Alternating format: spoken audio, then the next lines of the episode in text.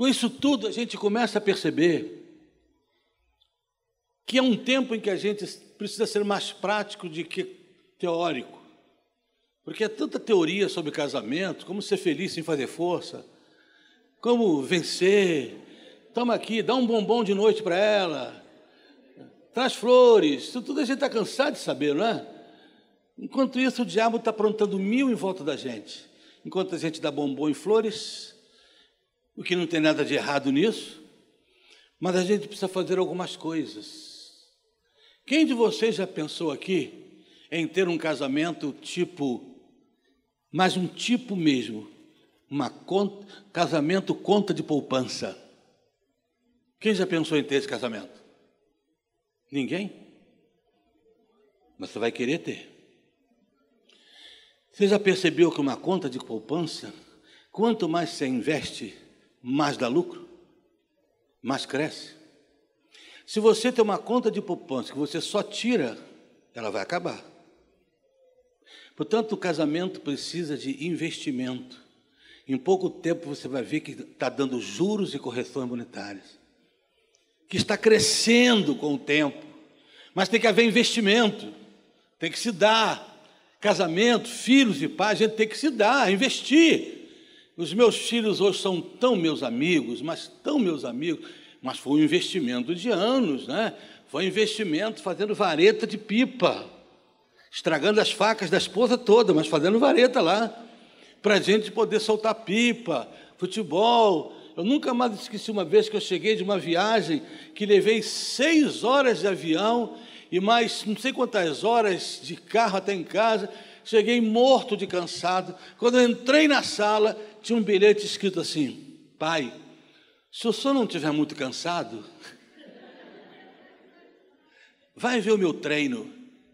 Era o meu filho, futsal. Eu olhei para aquilo. Minha esposa disse: é melhor você ir. E aí o que, que eu fiz? Larguei a mala e fui. Sentei lá no estádio, no ginásio, na arquibancada, e ele, e eu. Só que eu estou sentado ali, e a quadra aí vinha na minha frente assim. Vinha para cá ia para lá, aumentava e diminuía. E eu, vai lá, filha, adianta. Estou achando você muito atrás, corre para frente. Ficava me olhando assim, daqui a pouco eu, ó, oh, se você não adiantar, rapaz, você tem que adiantar. Aí teve uma hora que a bola foi lá para longe, ele chegou perto da cerca e falou assim, papai, você está maluco? O senhor quer que eu adiante? Vai para onde? Eu sou goleiro. Eu só estou tentando dizer que eu estou aqui. né? O senhor quer que eu vá para onde, goleiro? Investir. Investir como se investe no poupança. Quanto mais você coloca, mais você vai render juros. Não fica só tirando do seu casamento. Não, não fica só tirando do cônjuge, não fica só tirando dos filhos, não fica só tirando dos pais. Investe.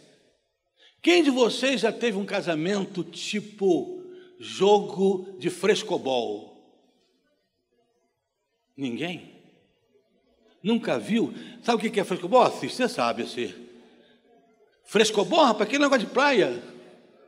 Né? as pessoas ficam jogando. Frescobol é um jogo diferente de tênis. A única coisa igual é que ambos se jogam com raquete. Mas o jogo de tênis, todo quer vencer.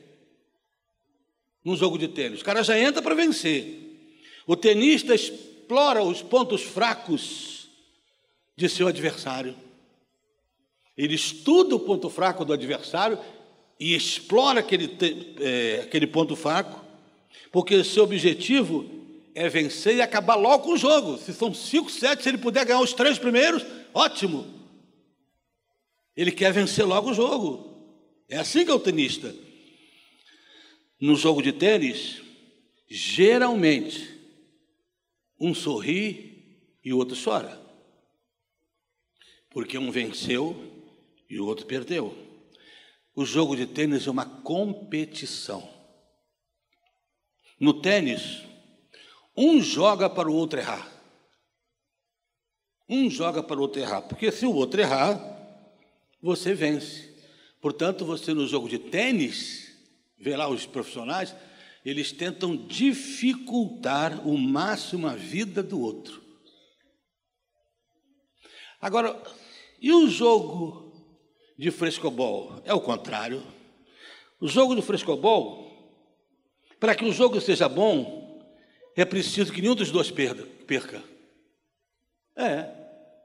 Porque você está jogando frescobol, se a pessoa ela perder, perdemos os dois, tem que pegar a bola e começar de novo. O casamento não é uma competição. É como um jogo de frescobol. Se um perder, os dois perdem. Portanto, mesmo quando um joga errado, o outro faz tudo para pegar a bola a si mesmo. E quando não consegue, aquele que jogou a bola errado, ainda pede perdão, oh, foi mal. E eles recomeçam o jogo. Não é isso? O propósito do jogo é continuar, não há adversários. Nenhum, nesse jogo, nenhum dos dois sai derrotado. Ou os dois perdem, ou os dois vencem. O frescobol, todo mundo torce para o outro. Porque a vitória do meu parceiro é a minha vitória. É assim que é o jogo. Ninguém fica feliz quando o outro erra. Porque quando o outro erra, ele pede desculpa de ter errado. Isso é um casamento, tipo frescobol. Você não está competindo. Na sua casa, nem filhos competem com pais, nem irmãos competem com irmãos, e nem maridos competem com esposas. Nós estamos jogando frescobol, todo mundo querendo acertar, porque a sua vitória é a minha. E se eu errar, me desculpe, foi mal. Me perdoa, eu errei. E se eu dei uma bola ruim, você corre, faz tudo que pode na minha falha para fazer o jogo continuar. E é isso. E é isso que é um casamento. Acabe de uma vez por todas com essa ideia de casamento de almas gêmeas. Não existe almas gêmeas. Não existe nada disso. Não existe gente perfeita, nem você é, e nem o outro também é. Não procure uma pessoa ideal, procure uma pessoa adequada. Porque a pessoa ideal não existe. Não existe. As pessoas mudam. Eu acho que já casei umas três vezes com a mesma mulher. Porque ela já mudou, eu também já mudei. Você pensa que eu sempre fui esse cara ranzinza que eu sou hoje? Não, a velhice me fez chato, ranzinza. Tudo reclamo hoje. Mas eu mudei muito, a gente muda. As pessoas mudam. Todo mundo muda. Você pensa que eu sempre fui barrigudo assim? Eu já fui um gato. Eu era magrinho, bonito, ouviu? Mas a gente muda fisicamente, emocionalmente. Você vai ver que seu cônjuge está mudando. Ih, aquele cara está ficando chato. Vai ficar mesmo. Você também vai, querida. Né? Você, irmão, está ficando barrigudo. Portanto, não reclama dela que está ficando velha. Não reclama dela, porque, ah, mudei, uma mulher, tinha tudo em cima, agora está tudo em cima da barriga, em cima do joelho. Agora está tudo assim. Grande parte disso, a culpa é tua. Ó. Então, Tenha cuidado. Tenha cuidado com esse mito. O mito também, que eu falei, o mito da, da grama mais verde. Ah, casa do vizinho, os filhos do vizinho são mais educados, a esposa do vizinho é mais carinhosa, acho que o marido do vizinho nem ronca, acho que aquilo lá é tudo tão bom. Vamos viver um mês na casa do vizinho para tu ver uma coisa. Que ela é igual a você, a sua esposa ou pior. Né? Então, essa coisa de que a casa do vizinho é sempre melhor do que a nossa, nunca compare a sua casa com a casa de ninguém. A sua casa é única, o seu lar é único, certo? Eu, por exemplo, nunca gostei dessa história de sala de visita. Não existe, a sala é da nossa. Então, quando meu filho era pequeno, a sala nossa de visita era ao mesmo tempo campo de futebol, botava uma balizinha lá, outra cá, na sala mesmo. Sala de visita não, sala é nossa. A visita, quando for, tá bom. Mas não existe sala de visita. A sala é sua. A sala é da sua gente. Se sujar, você limpa, mas a sala é sua. Agora abra comigo a Bíblia. Esses são os breves conselhos que eu dou depois de estar com 67 anos, às beiras dos 68. Depois de tantos anos de vida matrimonial, de criar filhos, de estar agora lutando com netos, depois de tudo isso, a gente aprendeu bastante coisa que pode ajudar agora, ou pelo menos tenta ajudar. Mas eu queria que você abrisse a sua Bíblia no livro de Lucas, o Evangelho do Dr. Lucas, no capítulo 15, versos de 8 a 10.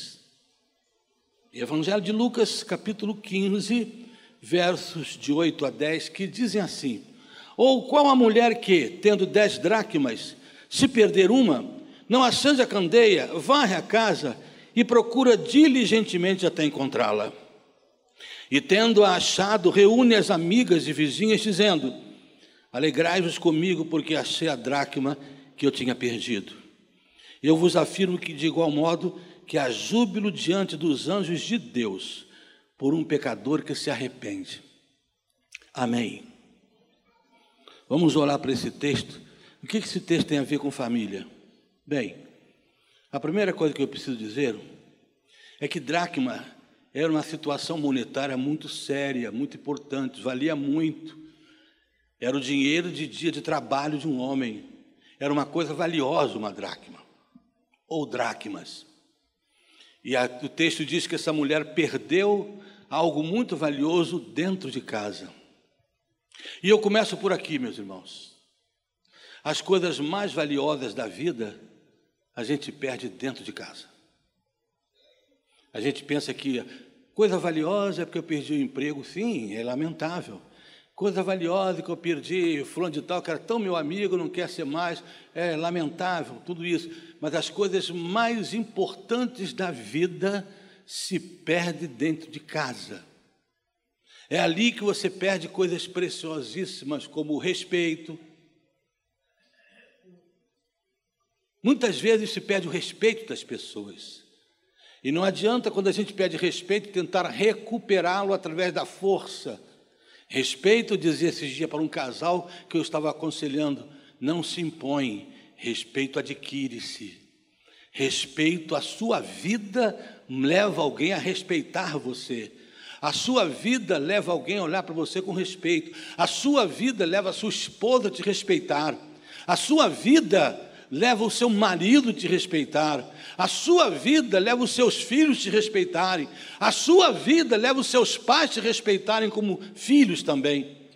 Portanto, aqui está uma coisa preciosa que às vezes a gente perde dentro da nossa casa: o respeito das pessoas, o respeito por aquilo que fizemos, o respeito pela maneira como a gente trata uns aos outros, vai se perdendo o respeito. A confiança é uma outra coisa tremenda que se perde dentro de casa. A confiança é aquela hora da esquizofrenia emocional que alguns ficam. Como? Aquela hora em que, aonde ele for, se vocês estão sentados conversando, o telefone tocou, ele sai para o lado para atender, você o coração já bate. Ela marcou que chegaria em casa às seis horas da tarde, são seis e quinze, ela não chegou ainda, o coração já bate, porque por algum motivo se perdeu a confiança. Por algum motivo, por algum ato, por alguma ação, prolongado ou não, a confiança foi embora. E é outra coisa que não se impõe, é confiança. Confiança é como você ter entrado num túnel escuro e agora tem que voltar gradativamente, pegar aquela pessoa pela mão e voltando. Confiança exige paciência, você tem que ter paciência. Se você traiu, por exemplo, você não pode esperar que no dia seguinte a pessoa que te traiu já te perdoe. Não, o ser humano não funciona dessa maneira. A traição precisa de tempo para que você convença ela ou convença ele que você voltou a ser digno de confiança, que você voltou a ser digno ou digna de respeito. Você, filho, você voltou a ser digno de confiança do seu pai. Ele pode outra vez colocar a chave do carro na sua mão. Enfim, há uma série de coisas que pode ajudar a voltar à confiança, mas são coisas que se perdem dentro de casa. Respeito, comunicação. Como a comunicação está perdida dentro de casa. Agora, meus meninos, quando estavam fazendo aqui a peça, eles falaram: qual é a sua prioridade? É o WhatsApp? É o Facebook? É o Instagram? Qual é a sua prioridade? Perdeu-se a comunicação. Já não se conhece tão bem um ao outro. Porque às vezes até na mesa da comida está todo mundo. Não é isso? Até a igreja tem que ter um cuidado enorme. Porque as pessoas estão assim, ficando meio viciadas em orar por WhatsApp. Ah, estou orando por você, às vezes nem está, mentira. Mas todo mundo diz que está orando, é assim? Todo mundo diz, estou orando. Acorda de manhã cedo, bom dia.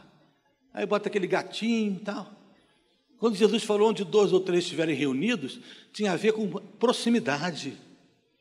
Eu preciso orar perto de você, eu tenho disso para a igreja. Eu preciso olhar nos teus olhos para orar. Eu preciso ver se você está chorando, se você está rindo. Eu preciso ver as suas emoções. Eu preciso pegar na sua mão. Por isso não podemos deixar de estar na igreja. Porque vamos perdendo a comunicação. Eu sei a história, é história com E, né? Só pode ser história. Mas é para ilustrar.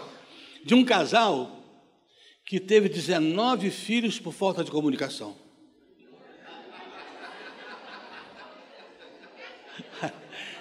Querem saber como? Deixa para outra vez. É que por falta de comunicação eles se conheciam tão pouco, mas tão pouco, rapaz, que a esposa era surda e ele não sabia. O que, que tem isso, pastor? O que, que tem isso? É toda vez que ia deitar, ele falava assim, querida, vamos dormir ou o quê? Aí ela, o quê?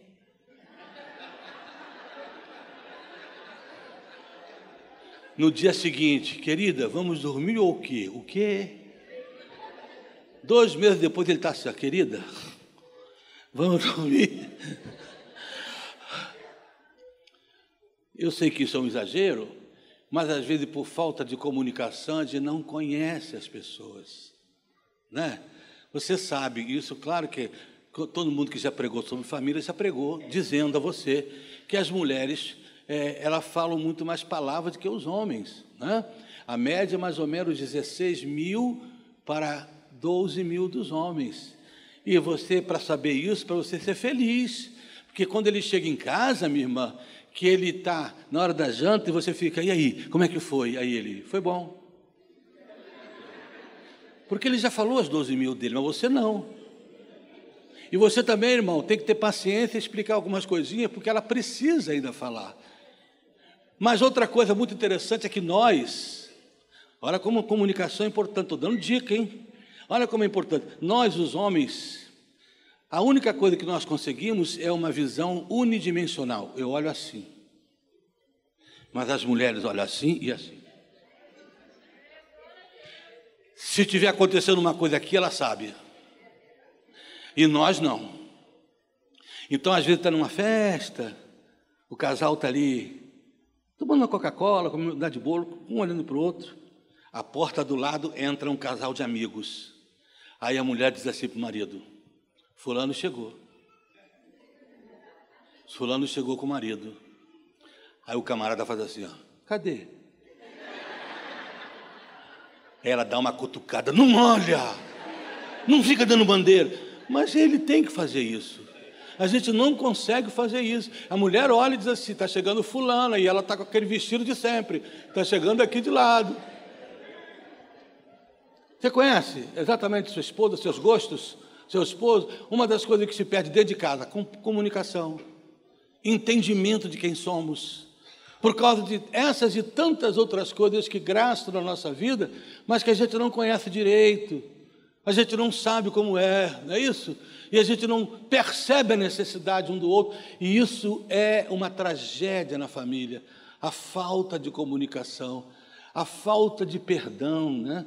Eu aconselho você a aprender a perdoar pequenas coisas, porque se algum dia precisar perdoar uma grande coisa, você terá potencial pelo Espírito Santo para fazer isso. Não é isso? Aprenda a perdoar as pequenas coisas, porque você um dia pode precisar, repito, perdoar uma coisa, uma grande coisa. Aliás, quem lida com família, como eu lido a vida inteira, você descobre que o que faz mesmo separação não são os grandes problemas, são os pequenos. Certo? Eu já conheço uma porção de mulheres que é capaz de perdoar um adultério, uma, de que aquele cara que, ô oh, cara chato. Porque mulher tem uma coisa, irmãos. As mulheres têm uma coisa, elas são muito mais pacientes.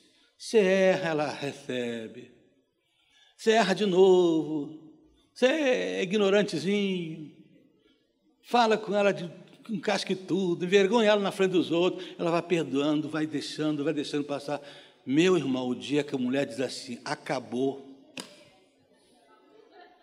Quando chega no gabinete e diz, pastor, para mim acabou, eu chego a gelar as costas. Por quê?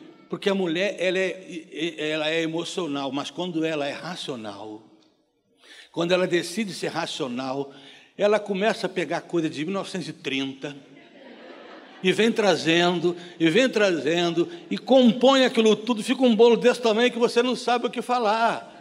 Não sabe o que falar, você fica assim, e aí você descobre quanta coisa aconteceu o homem, a mulher chora, meu Deus, eu não posso viver sem você. É mais fácil da gente ficar, mas a mulher, ela quando ela chega a dizer acabou, é impressionante racional a partir daí. Ora, sabe por quê? Ele fez isso, ele faz isso, ele faz isso, a vida inteira pedindo isso, ele fazendo assim. É isso inteiro.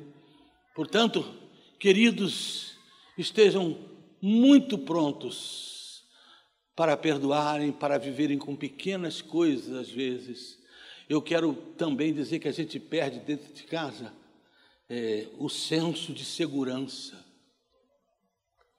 A Bíblia não abre mão de dizer que o marido é o cabeça do lar, e essa dinâmica entre marido e mulher, essa coisa é dimensional e não qualitativa, quer dizer, nós não somos melhores, a dimensão é que é diferente. Nós estamos num outro lugar diferente das mulheres. Portanto, a diferença entre homem e mulher não é qualitativo, que o homem tem qualidade maior. Não. É apenas dimensional, é a dimensão de cada um. É igual pastor e igreja, que é mais ou menos a mesma coisa. O pastor não é melhor crente que ninguém, mas ele está numa posição que Deus o colocou. E por isso ele tem que respeitar isso. É por isso que Davi disse para Salomão antes de morrer: Meu filho, eu estou te deixando o reino, faz uma opção de coisa, mas entre tudo, seja homem. Seja homem, assuma o seu lugar de homem. E eu quero dizer para as mulheres isso, para que você não perca isso dentro de casa.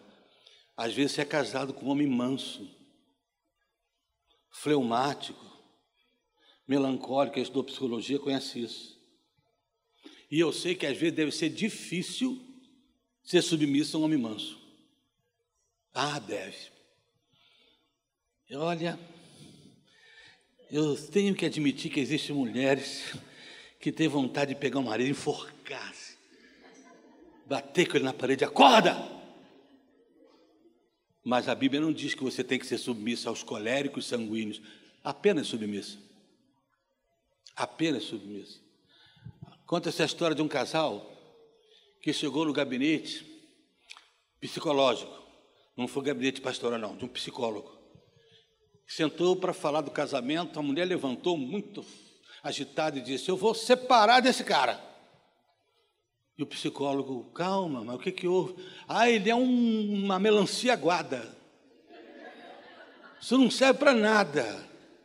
Isso é um banana. E falou, falou, falou. E o marido assim, olhado. O psicólogo olhava para ele, olhava para ela, e ela em pé falando. Quando ela acabou, sentou. O psicólogo perguntou para ele assim: E você, tem nada para dizer não? Não, não tenho não. Nadinha, nadinha. Então, com licença.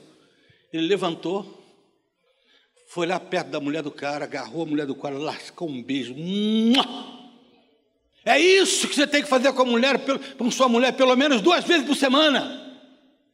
É isso que a sua mulher precisa duas vezes por semana, pelo menos. Ele riu e disse assim: então tá, eu trago ela aqui toda terça e quinta. Você imagina? O pessoal de retiro de casal quase morre com essas coisas.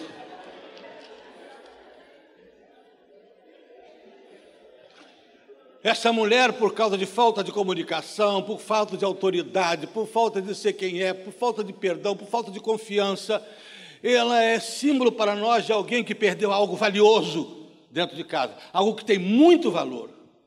Mas ela recuperou, e eu quero, antes de terminar, antes da gente ir embora, eu quero pensar como foi que ela recuperou a dracma que ela perdeu. A Bíblia Sagrada diz que ela recuperou, e no final deu uma festa.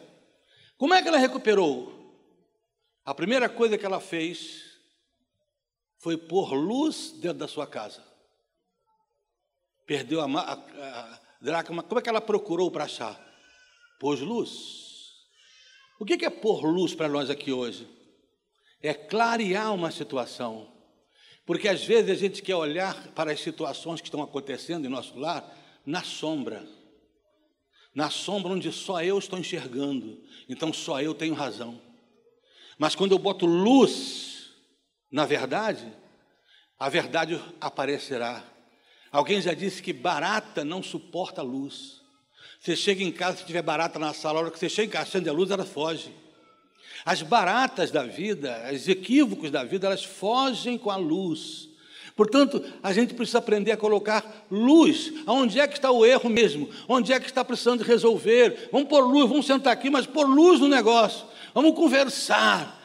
Nós, os homens, temos, uma dificuldade não é para sentar para conversar assim, mas é preciso muitas vezes pôr luz para saber exatamente quem está certo quem está errado. Uma certa mulher chegou uma vez, aí sim, para um pastor e disse assim: Vou me separar, viu?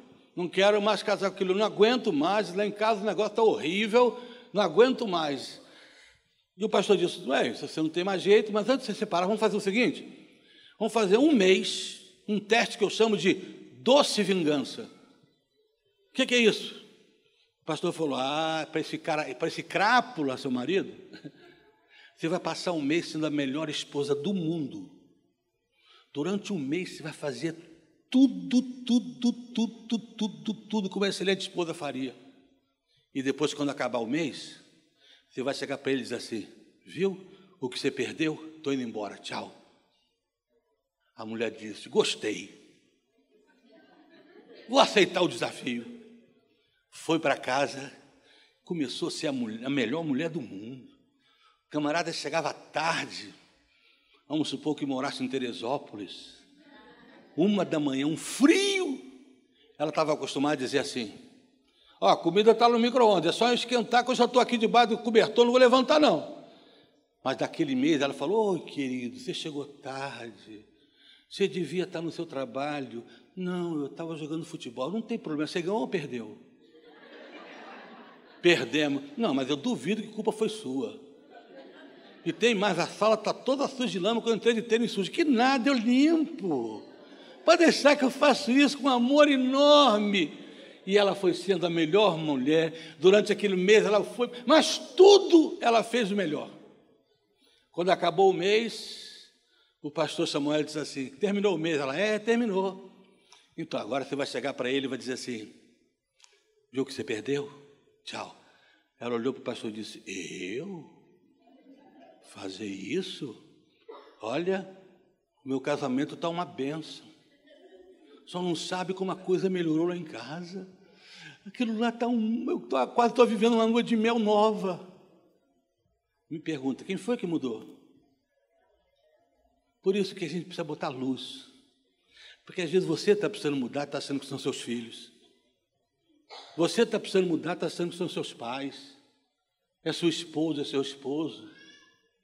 Davi, quando perdeu aquele filhinho, ele morreu, o neném ato do adultério com Betseba. A vida inteira, sabe, eu não sei, o pastor sei que tem autoridade bíblica, mas eu, por exemplo, fiquei muito tempo, por que, que a Davi chorou, angustiou, ficou ali um tempo e mesmo assim a criança morreu? Porque eu acho, na minha opinião, que Davi deixou de fazer uma oração que precisava. Ele está orando pelo menino, restaura meu filho, restaura meu filho, devolve a saúde. Mas o problema era ele, o menino estava assim por causa dele. Era o pecado dele que tinha trazido aquilo. Portanto, eu acho que ele tinha te dito, Senhor, a culpa é minha. Não deixe meu filho passar por isso. Você hoje pode estar orando, ó oh, Deus, tira meu filho da droga, ou tira meu filho dessa vida que ele é. Você já parou para pensar que você precisa orar por você primeiro? Senhor, me perdoa, não fui o pai que podia ser. Senhor, não deixa meu filho passar por isso, que a culpa é minha. Não deixa, eu, eu não fui a mãe que devia ser. Eu produzi insegurança nele, nela. Eles estão assim revoltados, a culpa é minha. Eu acho que se você hoje, antes primeiro pedir a Deus, reconhecer, eu acho que talvez, eu não posso garantir nada quando se trata de oração e soberania de Deus, mas eu acho que isso aí pode ajudar muito quando a gente para de ficar em reunião de oração só. Olha para ele, meu filho, ele está desobediente, ele está não sei o quê, ele está muito nervoso, ele está irado, ele está usando drogas. Sim, tem que orar por tudo isso. Mas por que será que ele chegou aí? O filho de Davi morreu, culpa dele. Foi isso que o profeta Samuel, o profeta Natan disse, por causa do que você fez, Deus te perdoou mas a espada nunca mais sairá da sua casa. Portanto, vá para casa hoje e comece a pensar em você mesmo. Por que, que seu filho não está aqui? E por que ele também não vai vir logo mais? E por que ele não está querendo nada com Jesus? Tem a ver com você, que não investiu, mas que ainda dá tempo. Mas se o meu filho, pastor, já está com 40 anos de idade, não tem problema, dá uma ligada para ele, diz, filho, Vamos começar? Eu sinto que eu não construí nada de bonito em você, mas ainda dá tempo. Enquanto está vivo, dá tempo. Põe luz e vê quem é que está com problema mesmo. Aonde está o problema de verdade? Clareia a situação que vocês estão vivendo. Clareia aquela impasse que estão vivendo. Mas aí, essa mulher encontrou a sua dracma, restaurou o que havia perdido Primeiro, porque pôs luz. Segundo, porque limpou a casa. O texto diz que ela pôs luz e varreu. Ah, nós estamos precisando varrer. A casa do século 21, até mesmo dos crentes, estão virando casas que nem parecem de crentes. Lares onde brincadeiras imorais, televisão ligada em programas promíscuos e às vezes a namorada sentada, a filha sentada com o namorado na sala.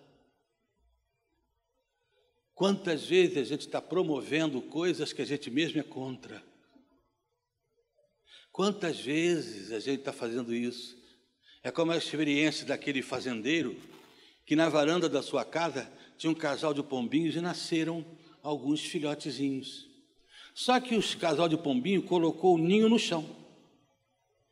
O fazendeiro ia lá e disse: se deixar esse ninho aqui no chão, a serpente vai comer todos os filhotes, e os ovinhos e os filhotes. Então o fazendeiro pegava e botava o ninho lá em cima, lá no, na, no telha, na telha da casa, né? Aqueles, aquelas coisas. No dia seguinte ele vinha na varanda de novo de manhã, quando olhava outra vez o ninhozinho no chão, que o casal de pombinhos tinham trazido para baixo. E ele voltava a colocar lá em cima. Mas um dia, quando ele chegou, era tarde. O casal de pombinho voando em volta, tadinhos. E uma serpente dentro do ninho comendo os filhotes. Guarde essa lição. Não construa o seu ninho muito baixo, porque a velha serpente vai comer seus filhotes. Mantenha o seu ninho em lugar alto. Não é engraçado brincadeiras iníquas. Não tem a menor graça Big Brothers pela nossa televisão. Não tem a menor graça bebida alcoólica na nossa casa. Bebida alcoólica na nossa casa. Não tem a menor graça jogo de carta. Se você souber como foi feito o jogo de carta, a ofensa que um determinado rei fez para criar o jogo de carta, o que ele fala de, de, do rei como Deus, a Dama Maria Valete Jesus. Não é à toa que o jogo de carta serve para roubo, cartomancia, roubo de jogo, jogo que vicia. Eu tive um amigo chamado Sérgio, a gente chamava de prego, ele não era crente não. Mas ele num jogo de carta perdeu tudo, inclusive a casa, e por isso se suicidou. Não é à toa que jogo de cartas serve para, como diz, para macumbeiro, para tantas outras coisas, exato. Por isso, não tem a menor graça esse tipo de coisa. Uma vez eu fui pregar num retiro de uma determinada igreja, preguei de tarde, depois do almoço, estava aquele grupo de jovens numa roda, jogando carta. Aí eu passei, olhei, falei nada. Aí, pastor, quer jogar um buraco? Eu digo, não, meu filho. E ficam jogando buraco, e depois vai todo mundo para o buraco. Aí expliquei para eles o que queria dizer aquilo. Mantenha o seu lar santo. Mantenha o seu lar lá no alto.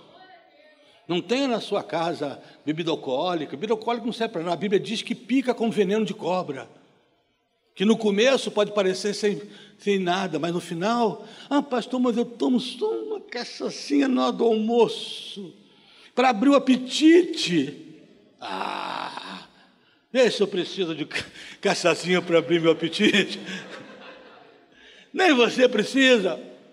Mantenha o seu lar limpo, mantenha longe das iniquidades, dos palavrões, das imoralidades Varre a sua casa que já já aparece a dracma de novo. Varre a tua casa que já já vai aparecer os valores que você perdeu. Varre, limpa, lava no sangue de Jesus, purifica o lugar, enche do Espírito Santo, e essa sim será uma família abençoada e abençoadora. Quem crê nisso aí, dá um glória aí. Glória a Deus. Louvado seja o nome do Senhor.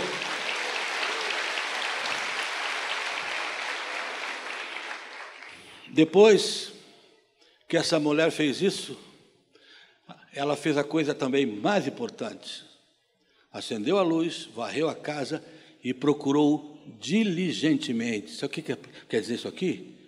Que ela procurou até achar. Não desistiu do meio do caminho. Eu estou dizendo isso porque quem sou eu para julgar separações? Cada um tem o seu motivo para falar sobre isso. Mas há muita gente desistindo antes da hora. Muita gente. Está ficando vulgar esse negócio de separação entre igrejas. Está valendo tudo. Qualquer coisinha vou separar e vou namorar outro, daqui a pouco estou na igreja já com outro. Procure a sua dáquima até achar. Não desista do seu lar. Satanás adoraria que você desistisse. Não desiste. Não se encante. Você está com problema?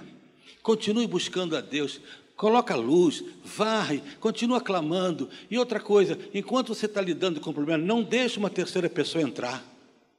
Porque a pior coisa do mundo é quando a gente está em crise com o nosso cônjuge e aparece um santo que abençoa, que diz que seu, seu cabelo está lindo, que você está cheirosa. Uma terceira pessoa nessa hora é a coisa mais perigosa que pode acontecer, porque cada vez empurra mais você para fora da sua casa.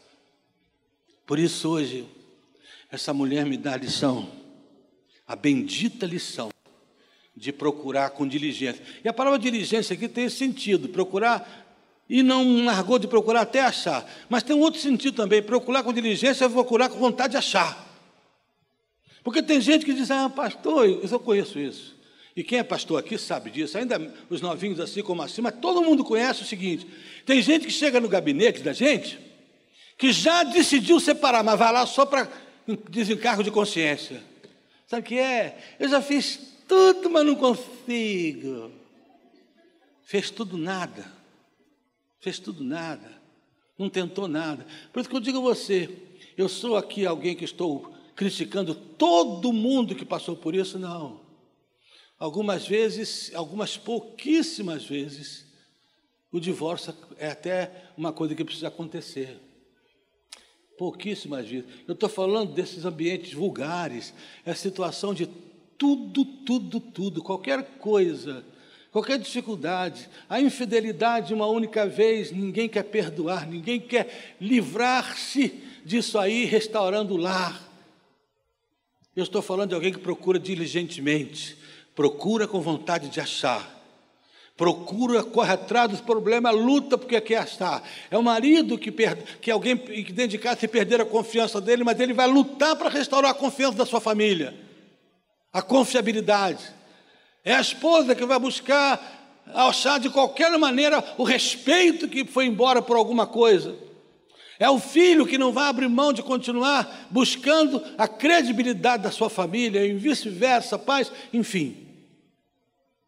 Procurar diligentemente é procurar com vontade de achar. E não fazer aquele tipo de que já tentei tudo apenas para amortecer a consciência, porque já está com uma outra pessoa na cabeça. Hã? Eu sei casos assim de pessoas que me contaram depois que conseguiram até restaurar o casamento. Hoje eu não moro em Teresópolis, mas são pessoas que restauraram o casamento, mas diz que no tempo que houve o problema, o camarada contando que ele foi para um motel com uma outra mulher, e lá dentro do motel os dois oraram. Ó oh Deus, obrigado porque estamos aqui. É a tua vontade. Não, que o Espírito Santo nos trouxe, nada, irmão. Isso foi o espírito de porco. Não foi Espírito Santo nenhum que convidou você para o adultério ou para a separação. Minha gente, o que Deus uniu não separa o homem, continua valendo. Você pensa que todo esse trabalho bonito de de, de congresso de família, ministério de família, você pensa que isso tudo é feito porque a gente quer fazer só? Isso aqui não é um teatro. Isso aqui está se promovendo a família. Isso aqui é para promover a vida da família. E que eu acabo de pregar agora é para a glória de Deus e para a bênção do seu lar. Talvez você tenha perdido alguma coisa de muita esperança, de muita grandeza, e está perdendo a esperança porque perdeu dentro de casa, perdeu naquele ambiente imediato seu. Confiança, respeito, comunicação, amor, perdão, vida. Quem sabe, perdeu a autoridade, mas hoje você pode recuperar a sua dracma de valor. Você pode recuperar Pondo luz, seja sincero com o problema, não fica só achando que ele é o culpado ou ela. Põe a luz. Se você que está procurando com diligência, então põe luz. Segundo, varre. Varre tudo aquilo que está promovendo a iniquidade na sua casa, porque a iniquidade cresce dentro de casa. Vai crescendo dentro de casa. E a gente está achando bonitinho às vezes. Né? A gente olha assim, uma menina com 10, 12 anos, aquele vestido lá em cima parecendo a calcinha, aqueles dois canicinhos andando, e a mamãe achando tão lindo. Não tem a menor graça isso. Nossos filhos são herança do Senhor. Não são para ficar nessa promiscuidade do mundo. Nós não estamos falando aqui para a gente ser pessoas desatualizadas, não. Não pregaria isso nunca. Eu estou só dizendo que a gente deve, que a gente deve continuar sendo o povo santo. Nossos filhos santos, porque eles são herança do Senhor. Escuta, papai, escuta, mamãe. Você não pôs filho no mundo para povoar o inferno. Seus filhos são herança do Senhor. Você quer herança? Prêmio, presente, o que você herda. Portanto, não vieram ao mundo para um dia povoar o inferno. É isso, sempre fiz isso. Meus filhos pequenos, eu ia no quarto deles de madrugada, colocava a mão em cima, diga, Deus só nos não, não nos deu filhos para povoar o inferno um dia. Só nos deu filhos para ir para o céu. São herança do Senhor, fruto do galardão, fruto do ventre, a herança do Senhor. Pense nisso. Seu casamento, seu lar. Se você perdeu algo de precioso, procura até achar. Amém? Faça do seu casamento uma caderneta de poupança, invista lá. Bota mais do que tira. Faça um jogo de frescobol e não um jogo de tênis onde você, vocês não estão competindo. Ninguém, ninguém, tem ninguém em casa torcendo para o outro perder. Porque quem perde em casa perde todo mundo, irmão. Um divórcio perde marido, perde esposa, perde os filhos, perde todo mundo. Por isso, agora, antes de devolver a palavra a quem de direito, ao pastor, enfim, eu quero orar por vocês. E se existe um filho, uma filha, ou um casal, não precisa me confessar nada, que isso aqui, afinal de contas, isso aqui não é um confessionário, isso aqui é um púlpito. Aqui a gente só prega. Então você não precisa confessar, confessar nada, é você e Deus. E se você depois quiser procurar os pastores da igreja para conversar sobre alguma coisa que você ouviu, ótimo.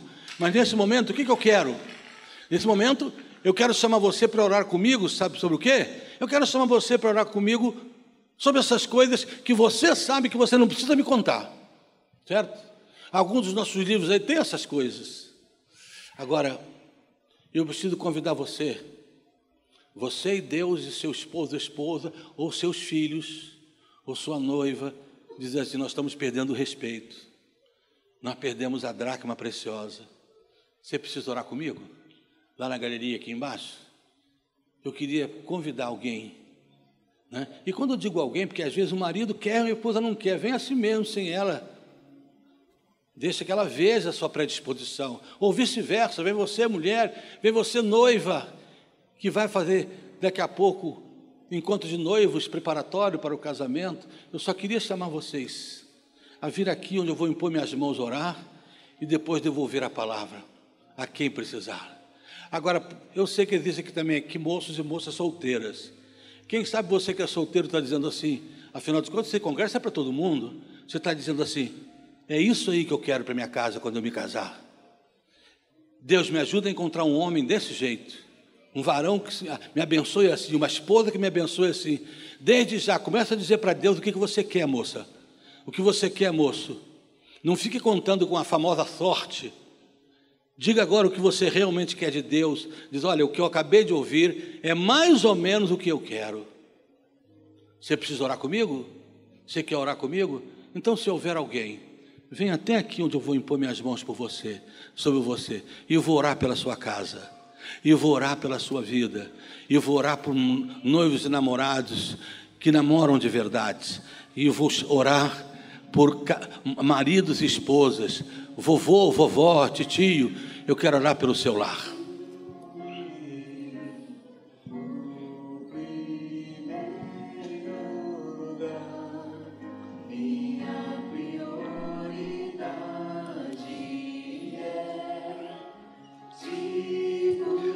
Lá da galeria, se você puder.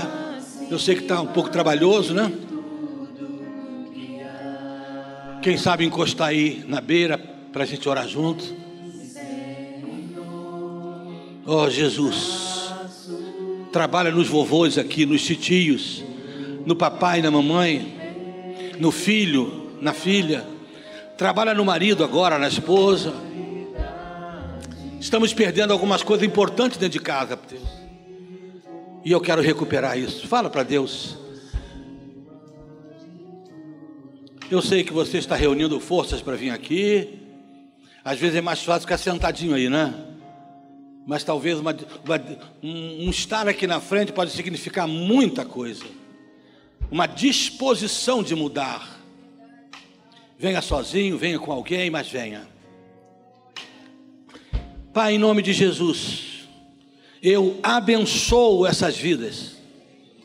Eu abençoo essas famílias que estão aqui no altar, que vieram a ouvirem a tua voz, a ouvirem a tua palavra, vieram no afã, no desejo de recuperar a dracma, aquilo de valor que pode estar se esvaindo, ó Deus, que pode estar indo embora com o tempo, virando rotina Ó Deus, vem com teu Espírito Santo e batiza esses lários agora. Cubra estas famílias com o sangue de Jesus, desde o vovô ao netinho, esposas, esposos, filhos e pais. Derrama da tua unção nesta, no, nesta manhã, para que todos nós entendamos que precisamos dar mais do que estar sempre querendo receber. Ó Deus, facilita em nosso coração pelo poder do Espírito, o entendimento dessas verdades, de tal maneira, de tal maneira que elas realmente mudem o nosso ser. Esse pessoal que está aqui na frente, cabisbaixo, alguns chorando, ajuda-os a refletir, porque esse momento de reflexão, Pai, talvez não seja momento de gritos, de aleluias que a gente sempre gosta de dar, talvez seja agora simplesmente tempo de reflexão sincera da minha vida, da dracma de nossa casa, de algumas coisas que estão indo. Talvez é a hora do filho refletir, do pai, da mãe, do marido refletir, da esposa e pôr luz na situação. Por favor, eu te agradeço por estar aqui hoje. Que a nossa querida Maranata de Caxias pelos irmãos que bondosamente, pastores e líderes, que me ocasionaram estar aqui. Aceita a minha gratidão e da Isabel, sincera por estarmos aqui. Continue a abençoar esta igreja. Continue de maneira muito especial a abençoar o Ministério de Família, para que ele continue promovendo o bem da família, lutando para a glória do teu nome e para o bem-estar e a felicidade dos lares. Oh, nós declaramos agora total vitória contra o inferno, a total vitória contra Satanás e seus demônios. Vai agora, Senhor, acompanha cada um lar desse e viva lá, e cresça lá, e seja Senhor de todos esses lares. É assim que eu oro, é assim que eu te louvo, é assim que eu agradeço. E o faço no nome forte, no nome doce, no nome sagrado do Senhor Jesus e para a glória do Senhor Jesus. Amém e amém. Glória a Deus.